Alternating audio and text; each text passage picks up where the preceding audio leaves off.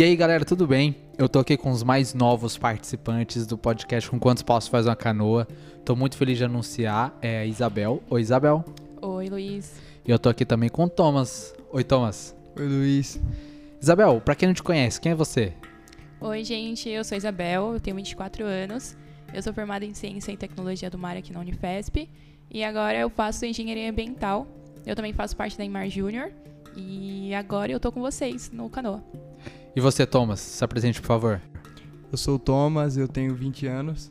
Eu sou estudante de Ciência e Tecnologia do Mar, futuro estudante de Engenharia Ambiental e agora eu sou mais um dos integrantes do podcast. E por que, que você quis entrar no podcast, Thomas? Ah, desde que eu conheci o projeto, eu achei muito interessante, estava acompanhando e quando surgiu a oportunidade foi algo que me deixou muito contente. Eu não sabia ainda em qual área eu ia participar, mas independente, eu só queria participar do projeto. Da hora. E você, Bel? Ah, eu sou ouvinte do podcast já faz um tempo, desde o início. Eu vi o Luiz participando de tudo. E, assim, eu acho muito legal que a gente tenha essa divulgação científica, né? Eu acho que faz um pouco de falta na sociedade. E a gente ter esse papel dentro da universidade é muito importante. E agora a pergunta para vocês participarem do projeto é: Bel e Thomas, com quantos paus faz uma canoa? Primeiras damas. é perigosa. Eu acho que quanto mais madeira, melhor. Eu acho que não, não é a quantidade de madeira, mas. Calma.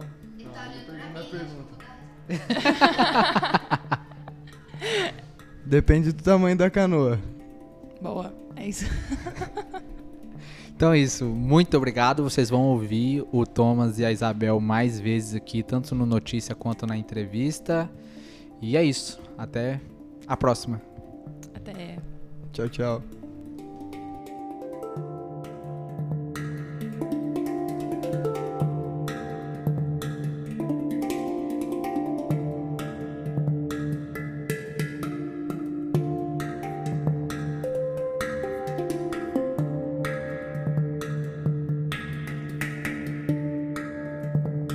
Olá, Unifespianos, como estão? Eu sou Luiz Forte Rasmussen, cientista do mar e divulgador científico. Eu sou a Thaís Rafael, cientista do mar, estudante de engenharia ambiental. E eu sou a Júlia Pita, cientista do mar e estudante de engenharia ambiental. E hoje nós conversaremos sobre as notícias que correram à universidade durante essa semana. Nesse episódio, vamos falar sobre o terceiro encontro de inovação e sustentabilidade, sobre a classificação da Unifesp no ranking Época Negócios 360 Graus e sobre o formulário para a visita guiada da exposição Rios Descobertos. Nos encontramos no dia 28 de outubro de 2022 e está começando o plantão de notícias do Instituto do Mar.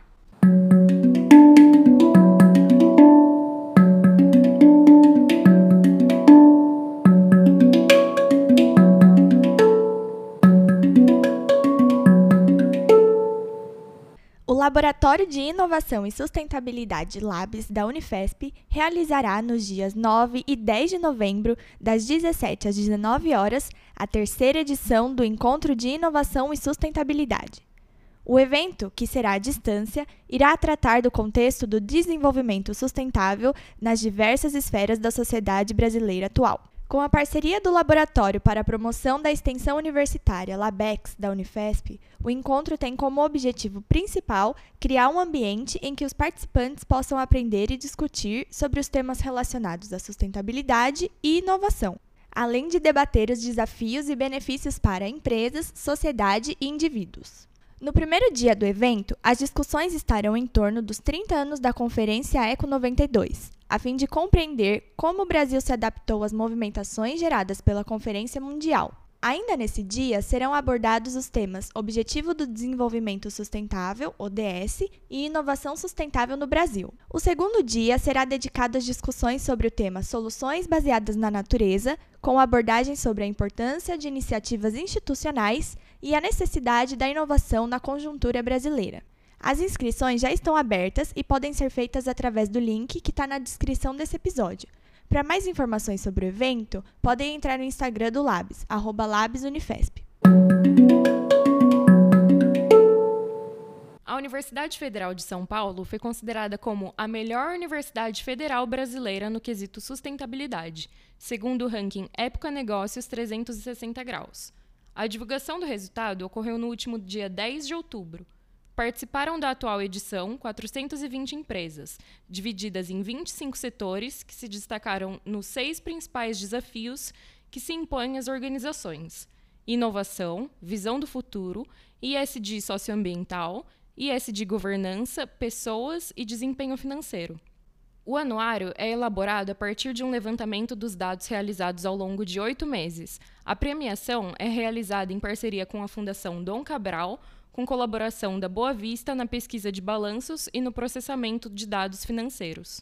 Para mais informações, acesse o link na descrição. A exposição Rios Descobertos, dos Gerivás aos Pinheiros, apresenta a fascinante história do Rio Pinheiros e seu importante processo de desenvolvimento na cidade de São Paulo e na formação da identidade do paulistano. A amostra explora a experiência sensorial e lúdica como ferramenta pedagógica, promovendo a sensibilização por intermédio da arte, do design e da tecnologia, ajudando a resgatar a memória afetiva pelo Rio Pinheiros. A visita guiada vai acontecer no dia 25 de novembro de 2022, iniciando às 10 horas no local, com retorno previsto até às 14 horas na Carvalho de Mendonça. Caso você seja das engenharias ou do BICT e tenha interesse, acesse o link do formulário que está na descrição.